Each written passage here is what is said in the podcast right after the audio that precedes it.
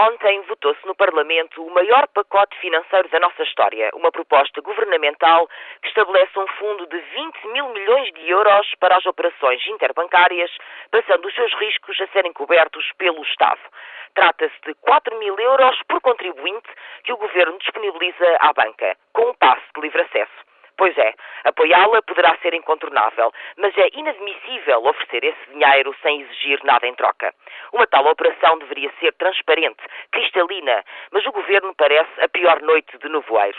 Não explica quais as contrapartidas, como será protegido o dinheiro, prazos, condições, taxas e penalizações por incumprimento.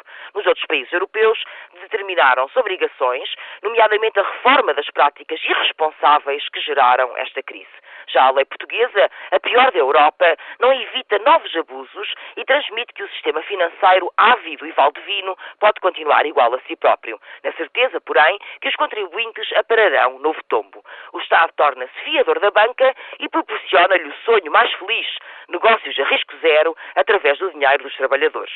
Em bom português, deu-se o ouro ao bandido. Entretanto, também não se assegura a seriedade do sistema financeiro internacional, que passaria pelo fim dos paraísos fiscais, do segredo bancário e por imposições sobre as taxas de juro. Enfim, nunca havia nem mais um cêntimo para as pensões, para combater a pobreza ou o desemprego e para aumentar salários. Mas no dia em que os especuladores que nada produzem perdem milhões, logo saltam generosos recursos públicos para lhes acudir.